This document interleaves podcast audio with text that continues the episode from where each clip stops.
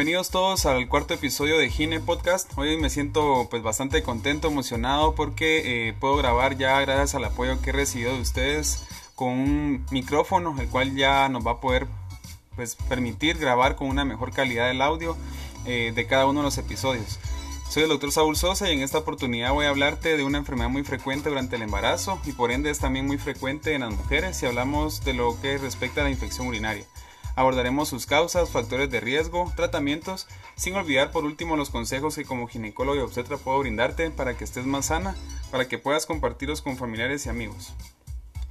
Quiero agradecer pues a cada uno de ustedes que ha hecho posible este cuarto episodio. Agradecer a aquellos que han hecho llegar sus comentarios y que nos han escrito a través de las redes sociales o directamente con una llamada o un mensaje. Eh, gracias a ustedes y a ese feedback me interesa mucho que me hagan llegar esos comentarios acerca de qué les parece cada uno de los episodios, si tienen algún tema que quisieran que tratara. Y pues invitarlos desde ya a todos aquellos nuevos para que puedan seguirme en mis redes sociales como Dr. Saúl Sosa. Eh, pueden buscarme en Instagram, Facebook y también en LinkedIn si necesitan hacer algún contacto de tipo profesional. Así que nos vemos en un momento.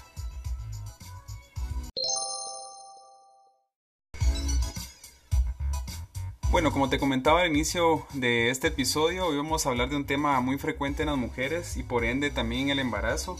Hablamos de las infecciones urinarias. Dentro de los datos más relevantes se considera por muchos entes nacionales e internacionales que las infecciones urinarias directamente en el embarazo pueden aparecer en el 10% de estos. Pueden deberse a cambios fisiológicos mismos y propios del embarazo se presenta en diferentes formas, magnitudes, ¿verdad? Y obviamente con esto vamos a tener una diferencia en consecuencias y complicaciones. Pueden complicarse, ¿verdad? Como desde una infección urinaria simple, pasar a una pironefritis aguda y culminar incluso en un proceso de sepsis y algo tan grave como la muerte. Se pueden detectar en cualquier trimestre, sin embargo predominan durante el primero y el tercer trimestre. Hablaremos de esto más adelante y generalmente se encuentran relacionadas con algunos síntomas inespecíficos. En este caso hablamos de dolor de cabeza, fiebre, malestar general, ardor al orinar o mayor número de micciones. En algunas publicaciones eh, uno puede encontrar que existen diferentes términos. Si ustedes eh, van a, algún buscador en internet y ponen infección urinaria, eh, probablemente encuentren el mnemotécnico pues, ITU, ¿verdad? que hace referencia a infección del tracto urinario o IU, que sería infección urinaria, ¿verdad? Y prácticamente se estarían haciendo referencia a lo mismo. Hablaremos más adelante en este mismo episodio acerca de lo que son los, eh, las formas de presentación y sus principales, eh, pues ahí sí que consecuencias y las principales bacterias que pueden causar esta enfermedad. Algunas preguntas que me hicieron llegar eh, y que he estado pues analizando en la web es acerca de si es normal tener infección urinaria en el embarazo. Realmente no es que sea normal, sino que es bastante frecuente. Eh, por ello deben estar, pendientes todas las mujeres, eh, estén o no embarazadas, de algunos síntomas y signos, como te comentaba anteriormente, son inespecíficos, pero se pueden o se recomienda hacer pruebas durante los primeros meses de embarazo para tratar de confirmar y evitar obviamente las consecuencias que puede tener no solo para la madre, sino también para el feto en formación y en desarrollo, eh, el hecho de tener una infección urinaria. Eh, pues a muchas mujeres y algunos hombres, por qué no decirlo, nos, nos ha llamado siempre la atención cómo es que se contrae una infección urinaria.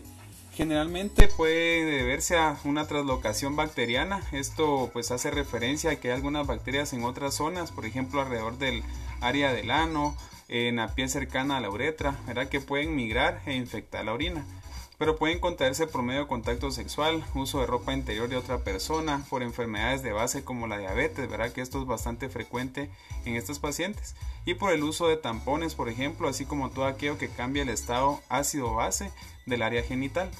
Hay que recordar que en el área genital pues se mantiene un cierto eh, pH, ¿verdad? Que es bastante ácido y eso evita que tengan eh, todas las mujeres pues un crecimiento bacteriano anómalo. Cuando esto se ve alterado por el uso de jabones, por el uso de lociones eh, hacia el área íntima, pues pueden afectar este balance y terminar por perjudicar y provocar más infecciones.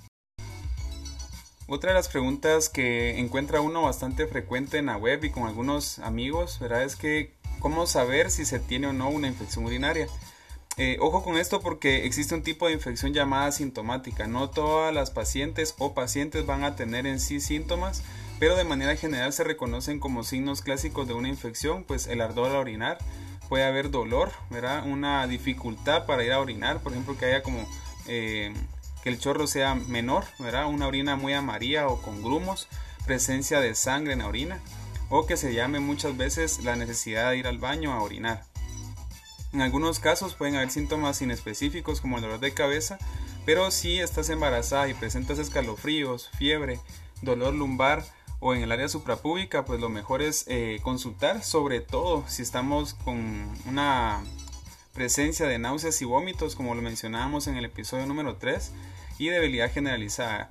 Estos se considerarían como signos de alarma y por ende lo mejor es que consultes con, con tu médico de cabecera o pues directamente en la emergencia de un hospital.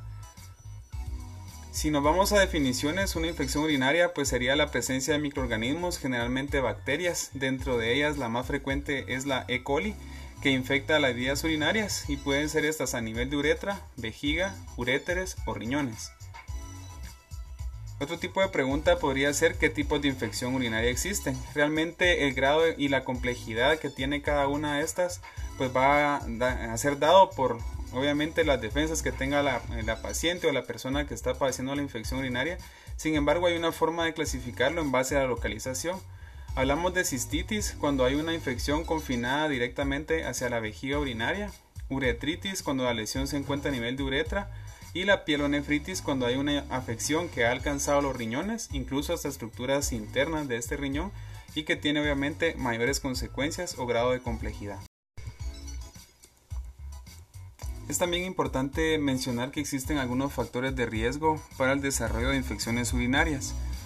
Dentro de estos distintos factores, pues eh, yo te clasifico realmente en factores de tipo mecánico, factores fisiológicos directamente hablando del hecho de que seas mujer o que esté una mujer embarazada y también de los factores de tipo adquirido.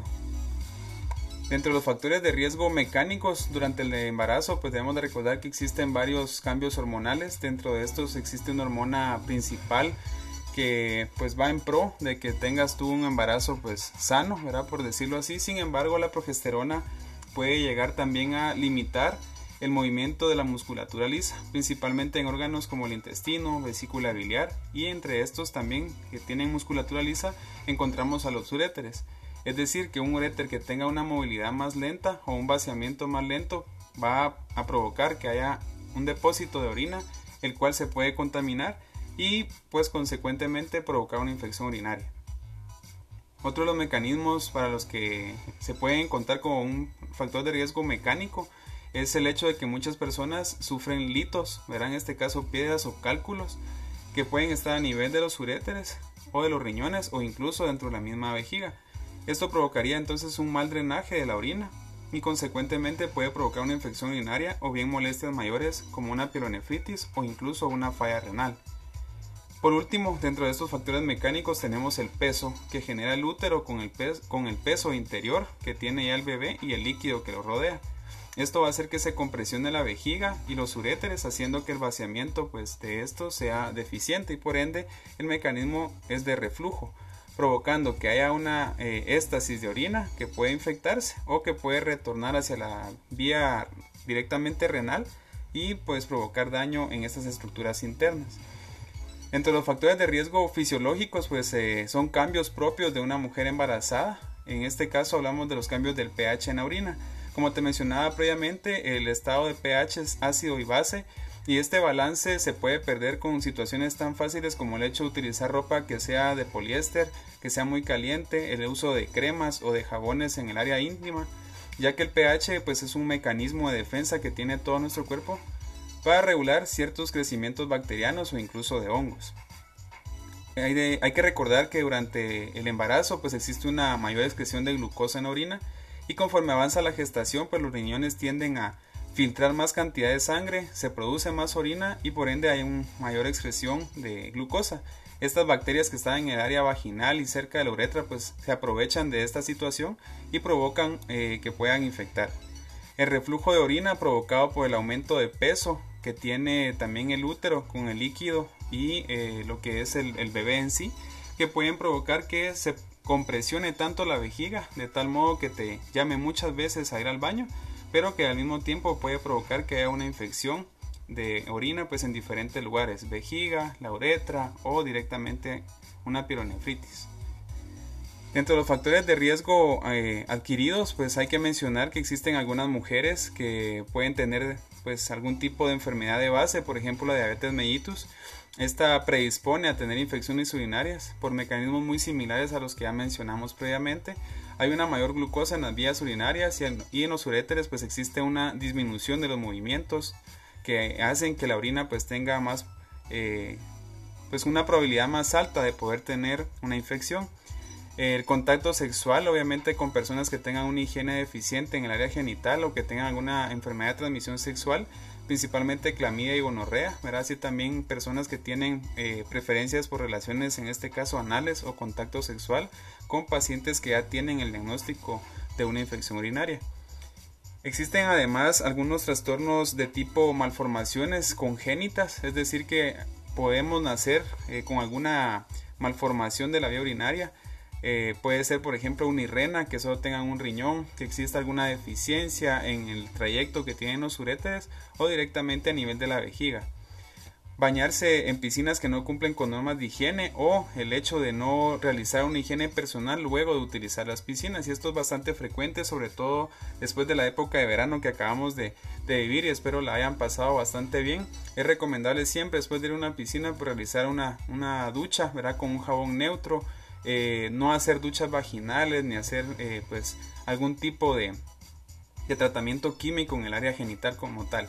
Simplemente con hacer una buena higiene después de haber utilizado pues una piscina o haber eh, ido al mar, con eso pues tendríamos suficiente para poder restablecer el nivel normal de pH en esta área y con ello evitar infecciones urinarias. Debo mencionarte que en la infección urinaria pues existen diferentes clasificaciones, hay algunos que los clasifican como casos leves, severos. Sin embargo, eh, la mayoría de bibliografías o los eh, libros que utilizamos nosotros directamente en la práctica, pues los resumen de tres, eh, grandes grupos. Lo que es la bacteriuria sintomática, que es un tema que podemos tratar más adelante y desarrollarlo por completo, pero a grosso modo te puedo decir que tiene síntomas urinarios, empiezas con algún dolor de cabeza, eh, hay algún tipo de molestia a nivel de la vía urinaria y pues en este caso vas a una consulta y te indican hacer un cultivo de orina, también llamados urocultivos, ¿verdad?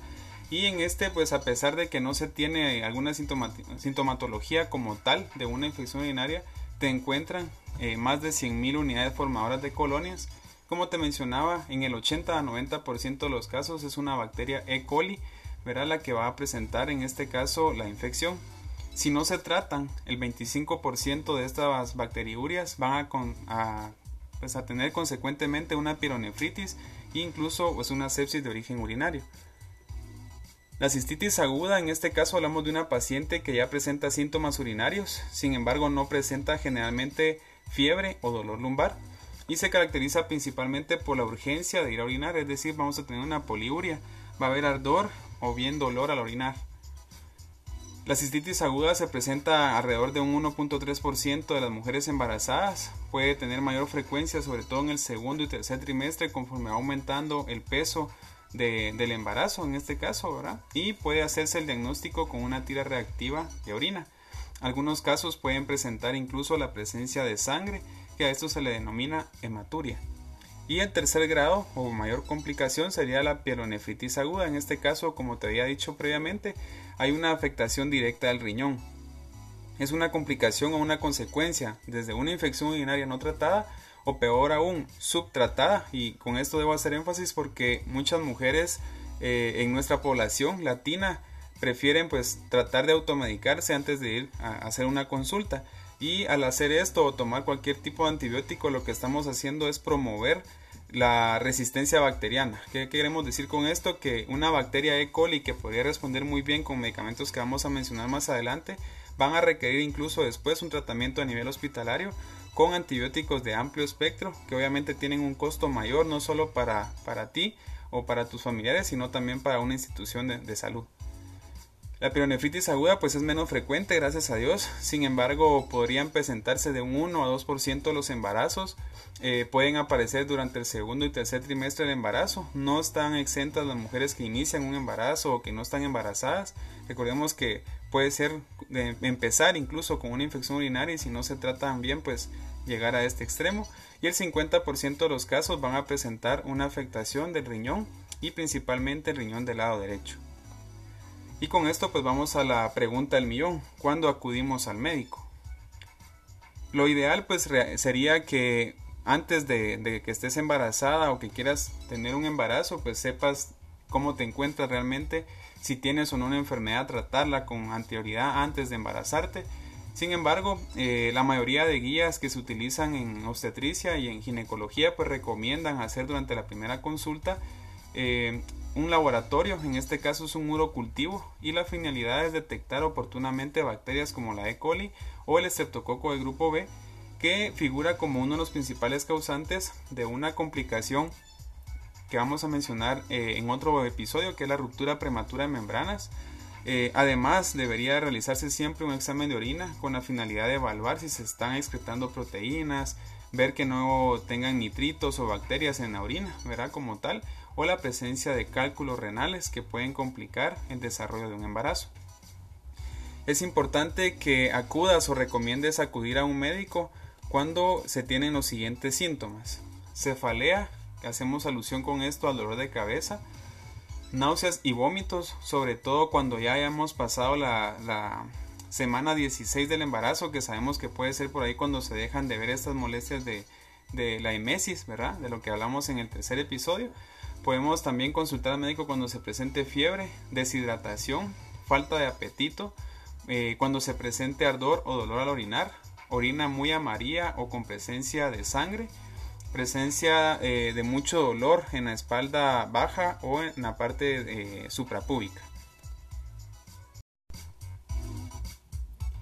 Una vez hayas estado ya en presencia de tu médico o en una emergencia de un centro de salud o puesto de salud, eh, lo ideal sería pues que te realizaran una prueba de orina para tratar de determinar realmente si lo que estás padeciendo pues es una infección urinaria. Que esta se puede pues eh, presentar con síntomas muy inespecíficos realmente. Uno eh, como médico en una emergencia pues trata la manera siempre de descartar procesos como una apendicitis aguda procesos a nivel del colon, ¿verdad? Eh, a nivel pues ovárico, una paciente que no esté embarazada y presenta dolor lumbar, pues uno siempre va a evaluar otras zonas a nivel ginecológico. Sin embargo, pues debemos de mencionar que una vez eh, se tiene ya el diagnóstico de una infección urinaria, es eh, siempre prudente realizar un urocultivo con la intención de descifrar qué bacteria es la que está causando en este momento la infección y darle el tratamiento antibiótico más indicado para esa bacteria. Y entonces, tomando en cuenta eso, probablemente tu médico vaya a recomendar alguno de los siguientes medicamentos. Te recuerdo siempre, pues no es automedicarse. La idea de esto es tratar de detener a tiempo esta secuencia de acontecimientos y evitar a que tú vayas a llegar pues a una complicación como la pironefritis o una sepsis. Dentro de los medicamentos que más se utilizan o que podemos utilizar durante el embarazo se menciona la nitrofurantoína, ¿verdad? Tenemos la fosfomicina trometamol y en algunos casos la cefixima pasado el, segundo trimestre. Algo que quiero dejar bien en claro es eh, el uso de trimetropin sulfa. No se recomienda durante el primer trimestre, sobre todo antes de las 12 semanas, ya que se ha relacionado con malformaciones fetales, ¿verdad? Y pues no queremos nosotros que, tú vayas a tener pues algún tipo de complicación con tu bebé por el uso de un medicamento que no está recomendado. En casos como la pielonefritis, el tratamiento podría prolongarse por más de 7 días. Algunos casos eh, y guías lo recomiendan hasta por 14 días de tratamiento. Podrían indicarte un ingreso hospitalario, ¿verdad? Y el manejo ambulatorio, pues lo hacen solo en países de primer mundo pero generalmente se utilizan antibióticos del tipo amoxicilina más ácido clavulánico, el uso de ceftriaxona o el uso de gentamicina pues en diferentes dosis, ¿verdad? Hay que recordar que cada caso es diferente, no te automediques, eso sí quiero que si te puedes llevar de este episodio es el hecho de no automedicarte, consulta siempre eh, con tu médico de cabecera, trata de hacerte las pruebas necesarias y algo que sí te pido de todo corazón es de que cumplas los días de tratamiento. De lo contrario, aumenta la resistencia de las bacterias a, estos antibióticos y podríamos empeorar el cuadro. Por ahí pues me hacían la pregunta eh, acerca de si existen o no remedios caseros. Como lo he comentado en otros episodios, dentro de la medicina que ejercemos, no, no llevamos nosotros pues un, algo que nos oriente o que nos indique realmente que tenga evidencia el hecho de utilizar un remedio de tipo casero o algún tratamiento a base de hierbas. Sin embargo, eh, puedo decirte que existe algunos tipos de preparados o brebajes que se pueden eh, realizar en casa y en este caso hablamos de todos aquellos que puedan acidificar la orina, principalmente frescos naturales, verán en este caso zumo de frutas cítricas o el té de Jamaica. Eh, el hecho de realizar pues una ducha a nivel vaginal con restauradores del pH o con jabones neutros y algo que está bastante documentado es el, uso de arándanos así que si tienes a bien pues eh, poder conseguir esto en tus mercados o en un supermercado eh, se pueden hacer diferentes recetas desde comerlos en como un tipo de ensalada hasta hacer pues un tipo de, licuado o los famosos smoothie que están ahora eh, pues muy de moda y que los puedes utilizar para, para poder acidificar más tu orina y con esto aumentar las defensas a, nivel urinario. Existen realmente pues algunos laboratorios que pueden solicitarte eh, o que puedes llegar a, a ver en, algunos, en algunas publicaciones en internet y pues lo más común es que te pidan una muestra de orina. Algo muy práctico a nivel de emergencias es el uso de las tiras reactivas de orina, ¿verdad? Algo que vamos a solicitar como confirmación sería el urocultivo y a esto se le agrega una parte muy importante que es el antibiograma. Esto es una prueba con la cual se detecta de las bacterias que se hayan aislado o la bacteria que se haya aislado en el urocultivo a qué medicamento antibiótico es sensible. Es decir, que te van a brindar el medicamento indicado directamente para la bacteria que te está causando en este momento eh, la infección. Es siempre prudente pues, realizar una hematología o hemograma. Y con esto podemos ver nosotros si eh, se está presentando alguna complicación más eh, y obviamente con base siempre en la infección.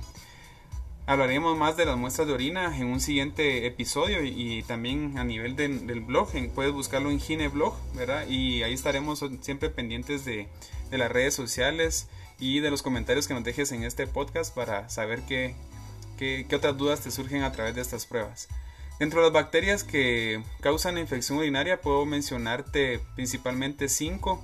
Entre ellas la que causa el 80-90% de las infecciones es E. coli de ahí se encontraría el estreptococo de grupo B, Proteus mirabilis en tercer lugar y la Klebsiella pneumonia en un cuarto y en el quinto los enterococos. Estas son bacterias que se encuentran pues a nivel de los intestinos, en el área perianal y que pueden infectar prácticamente toda el área de Llegamos a un punto muy importante en este cuarto episodio y son las complicaciones. Las complicaciones las podemos dividir de tipo materno y de tipo fetal, en este caso hacia el feto directamente. Eh, en las primeras, en las maternas, pues puedo mencionarte la pironefritis aguda. Recordemos que una infección urinaria simple o leve, que no se trata bien o que es subtratada, puede provocar que más adelante se desarrolle una pironefritis o en último caso una sepsis de origen urinario, que también aparece como una complicación. Puede haber incluso lesión a nivel interno del riñón como una necrosis tubular renal o en último caso que a consecuencia de una infección urinaria y a esta necrosis se desarrolle una insuficiencia renal. En las complicaciones a nivel fetal, pues puedo mencionar que son a consecuencia de lo que la madre está sufriendo. En este caso, una infección urinaria puede provocar un trabajo parto prematuro. El hecho de que la mamá tenga fiebre también predispone a que el bebito tenga algún tipo de complicación como bajo peso al nacer, riesgo de neumonía neonatal, que nazcan prematuros los predispone ya a estos bebés a que puedan padecer de sepsis o incluso de una muerte fetal intraútero. Y vamos llegando ya al final de este cuarto episodio. Espero estés eh, todavía aquí conmigo y puedas compartir este, este episodio de Gine Podcast. Y vamos a hablar de los consejos finales. Eh, estos son los consejos que considero prudentes puedas poner en práctica, estés o no embarazada, eh, o si tienes alguna amiga que lo está, pues que los puedas compartir. Y el primero de ellos sería hidratarse bien y hacerlo de una forma constante. Obviamente el hecho de estar tomando más agua o cítricos pues va a provocar que tengamos más eh, necesidad de ir a orinar. Pero hay que tener en cuenta que vas a ir a orinar más veces sin el hecho de presentar algún tipo de síntoma como dolor de cabeza, dolor lumbar o la fiebre. Es aconsejable también no consumir café o gaseosas durante el embarazo o tratar de disminuir el consumo de estos evitar el uso de desodorantes, jabones, cremas que, que, presenten mucho olor o que puedan alterar la higiene y el pH genital, consumir arándanos y frutas cítricas, ¿verdad? Para que tengamos una mayor protección a nivel urinario y realizar la consulta con un personal calificado. Es, eh, pues ahí sí que menester decir que no necesitas el hecho de tener algún tipo de tratamiento de por vida. Esto es un proceso que se puede resolver muy fácil.